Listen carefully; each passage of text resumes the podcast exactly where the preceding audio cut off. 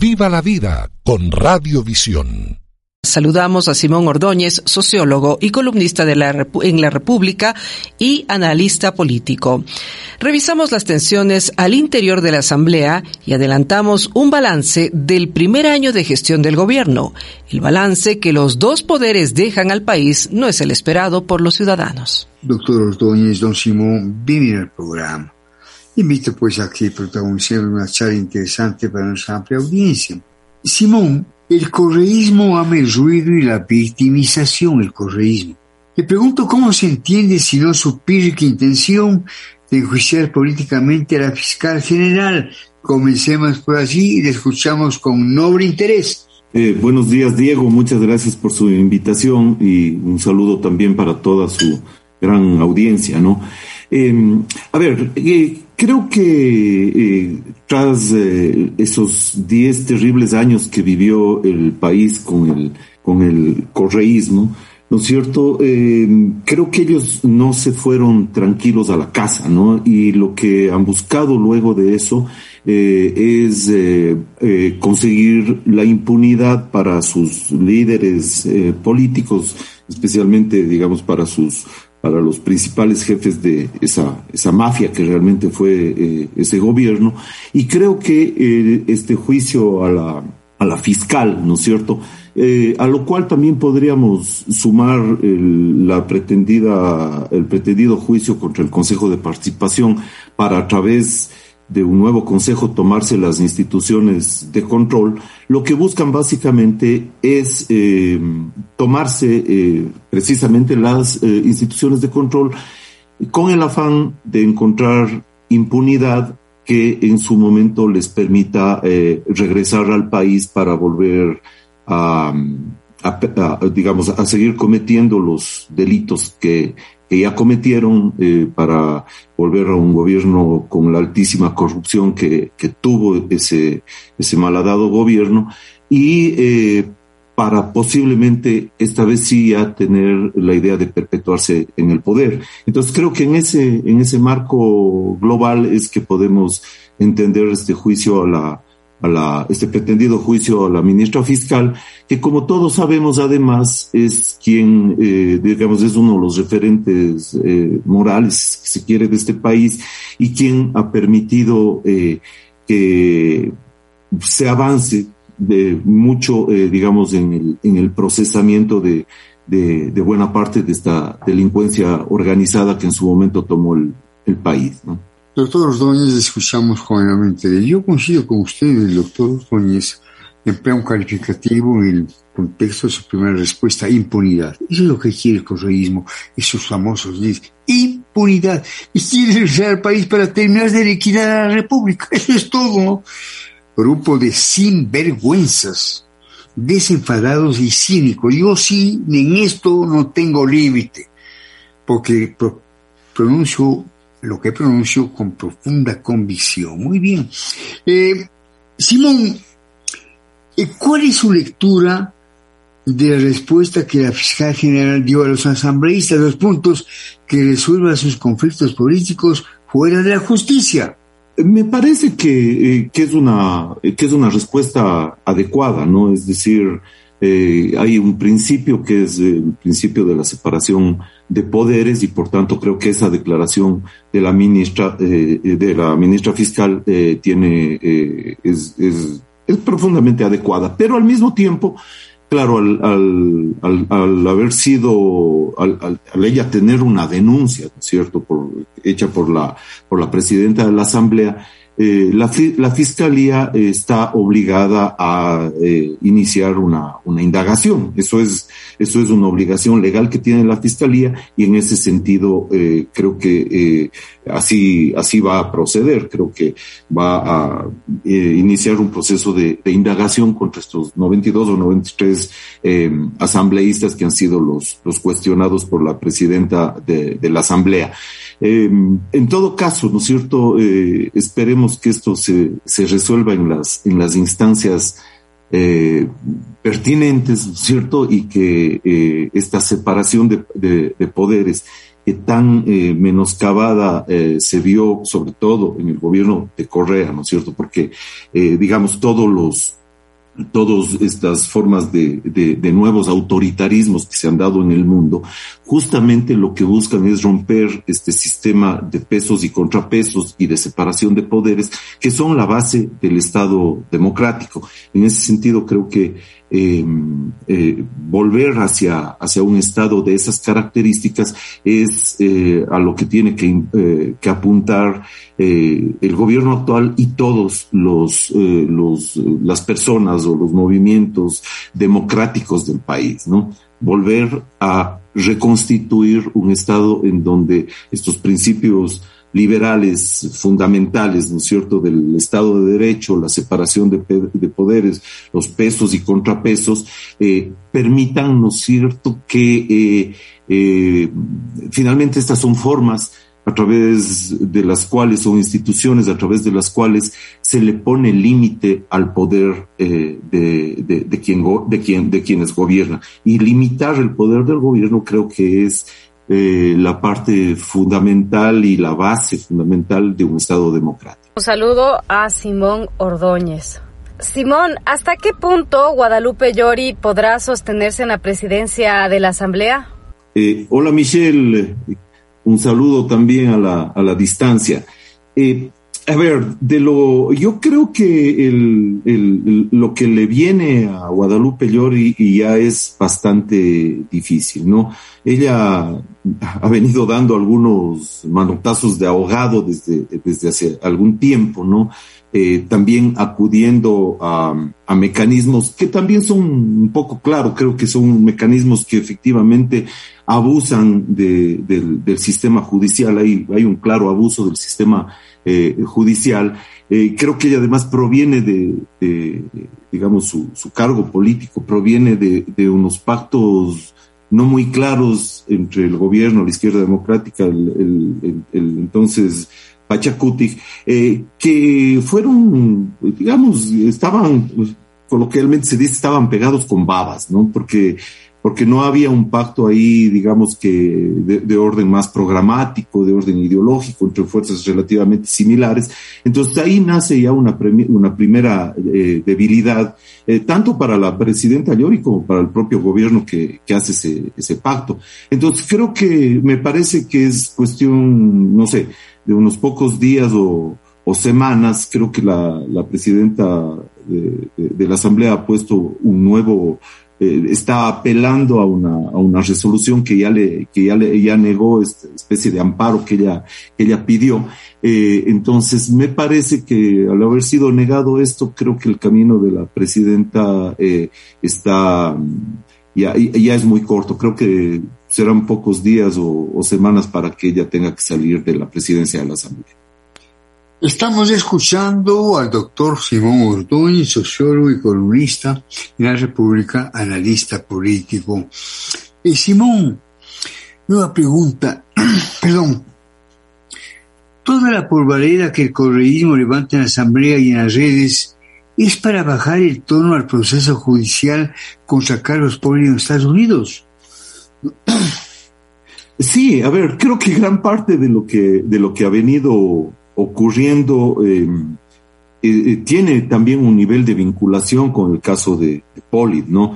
Em, aparentemente el, el hecho de, que la, de que la juez eh, de la Florida haya aceptado bajar la, la, la cuantía de la, ¿cómo es? Del, este tipo de, de la libertad condicional, digamos, ¿no? El hecho de que, de que haya, de que haya permitido bajar la cuantía, eh, significaría, creo que puede ser visto como que hay un proceso de negociación y de colaboración de Carlos Poli con la justicia eh, americana.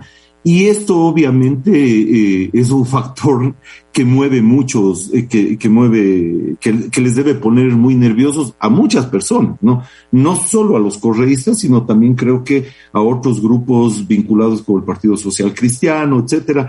Eh, en, fin, a muchos grupos que han tenido algo que ver con la gestión pública y sobre las cuales eh, Carlos Poli debe saber mucho, ¿no? Llama también la atención, hay que recordar que eh, el, el expresidente Correa se refería a él como un gran contralor y un gran tipo, ¿no es cierto? Eh, y aparte de eso, eh, de eso también hay que recordar y, que es que es incomprensible cómo un funcionario público tiene 14 millones de dólares para para pagar esto que fue solicitado por la por la por, por la justicia americana.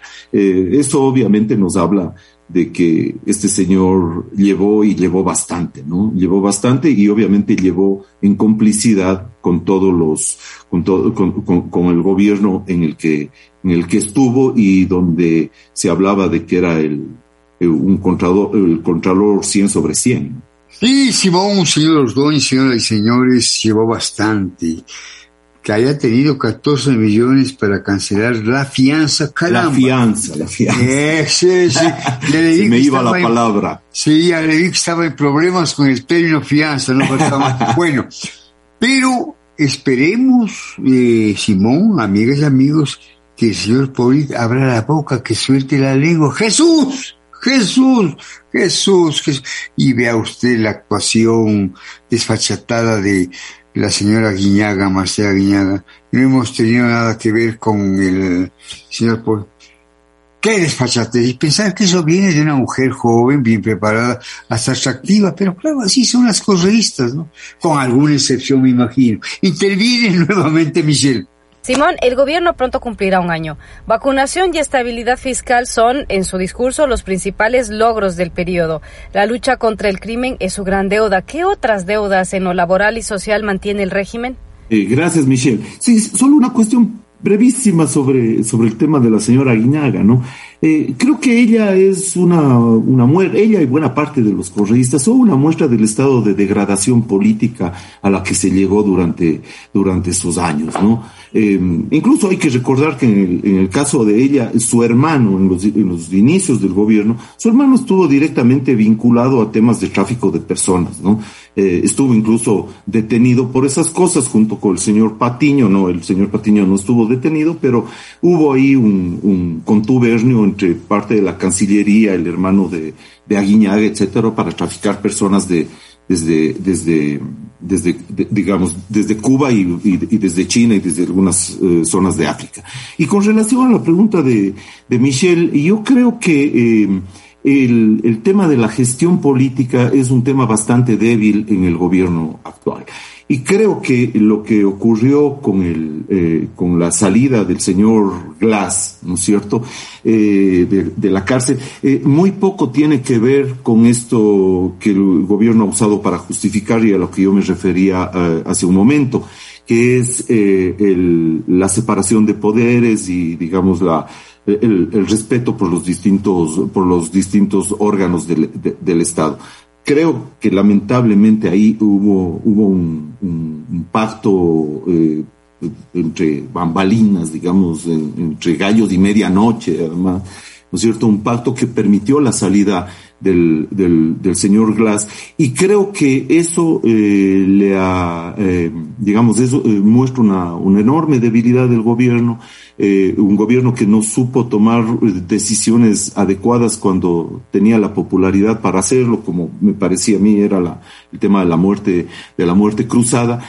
y que al haber hecho este acto, y si es que alguno parecido continuara, eh, ha debilitado enormemente su, eh, su capital político, pero incluso, ¿no es cierto?, ha, ha dañado su credibilidad y el capital ético y moral que representaba la, la candidatura de, de, de, de, Lazo, digamos, eh, por quienes muchos, eh, sin tener todas las coincidencias que uno hubiese podido tener, pero votamos y apoyamos esa candidatura porque eh, pensábamos que era eh, quien podía zanjar este problema y contribuir a salir de este, de este proceso, salir de esta, de, de, de esta horrible década de, de saqueo, autoritarismo eh, y arbitrariedad que fue el correísmo y que había iniciado ya, digamos, había dado muchos pasos durante la, para salir de ella durante la época de Lenin Moreno.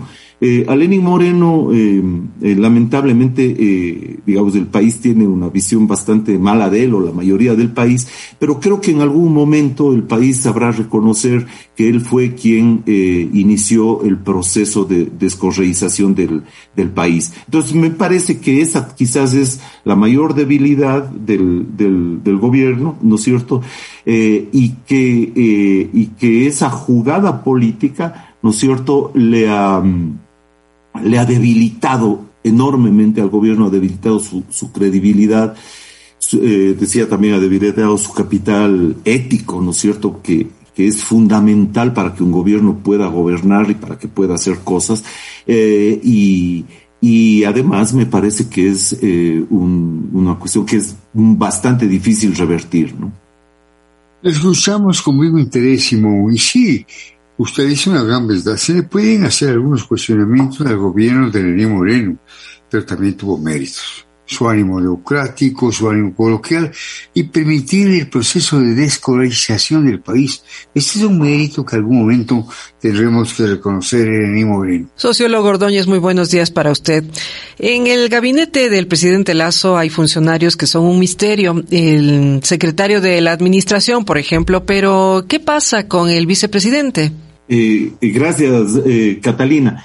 Bueno, eh, a ver, entiendo que recién hace unos pocos días empieza a aparecer el, secretario de la Administración, ¿no?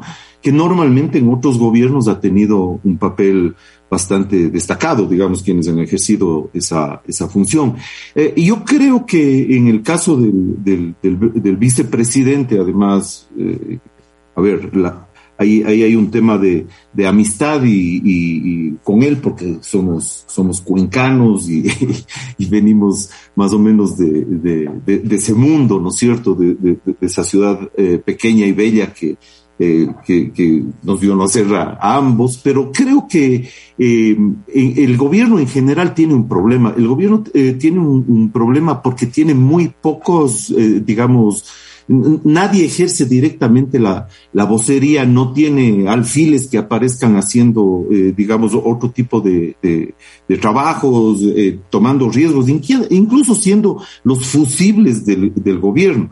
Es directamente el presidente quien está apareciendo en todas las cosas, creo que en muchas, muchas veces equivocándose eh, olímpicamente en varias cosas y me parece que eh, también por temas a veces de, de, unas vanidades complicadas propias de los de, muchos de quienes hacen política, posiblemente eh, el, el, presidente no le ha entregado las, las funciones o que, que, podría haberle entregado al presidente y que podrían ser fundamentales, incluso, sobre todo, por ejemplo, en el tema de salud, porque apenas le dio una especie de coordinación, creo que cumplió bastante bien eh, eh, con esto el doctor Alfredo Borrero, pero tampoco incluso tuvo los reconocimientos necesarios dentro del gobierno. ¿no? Eh, creo que el perfil de él ahora es bastante bajo, pero creo que más que por él mismo es por el papel que el gobierno directamente le, le, otorga, digamos, eh, en este momento. Y creo que hay que recordar una cosa, y es una cuestión que a mí me, me preocupa un poco eh, de, lo que viene haciendo el actual gobierno. Eh, me parece que hay un, personalismo eh, muy fuerte en el, gobierno de Lazo y creo que una de esas expresiones iniciales fue la salida de Mae Montaño, por ejemplo. ¿no? Mae Montaño fue, digamos, eh, quizás en el grupo de, de, del primer gabinete, era la única persona que tenía, digamos, una, una, presta, una prestancia, un reconocimiento público eh, importante, etcétera. Es decir, la única que podía eh, servirle como, como sustento incluso entre la gente al gobierno. Pero sin embargo, a veces son esos temas de palacio, esos temas de vanidades. El, el asesor, el ambiscón que viene y le dice, mira, esta persona te puede hacer sombra o te va a hacer sombra, etcétera. Y ponen en ese, eh, les ponen a los gobernantes en ese tipo de cosas y a veces movidos por su vanidad deciden simplemente prescindir de esas personas que podrían ser fundamentales para una buena gestión del gobierno. Porque además, ¿no es cierto? Un líder que pretende que su proyecto político tenga eh, algún tipo de continuidad con los matices que, que puedan darse en un nuevo gobierno, tiene que buscar precisamente personas que a futuro puedan eh, eh, continuar con ese proyecto. Entonces, me parece que por ahí va la cosa, ¿no? Entonces, me parece que ha sido el propio gobierno quien ah, está marginando al vicepresidente que podría tener una función muy importante en este mundo. Escucho con vivo interés y coincido con usted. Sí, el doctor Alfredo Borrero, muy inteligente, lleno de buena intención, comenzó bien con un perfil alto y luego paulatinamente prácticamente su protagonismo ha desaparecido. Habría que ver cuál es, digamos, la relación interna entre de Led y la vicepresidencia, eso habría que averiguar, ¿no? Pero sí, en realidad el doctor Borrero en los últimos tiempos, ni fu ni fa Gracias por estar en el programa, Simón. Estaremos conversando en el futuro. Un abrazo. Un abrazo, Diego, un abrazo para usted, para Michelle, para Catalina y para todo el personal de la radio. Viva la vida con Radiovisión.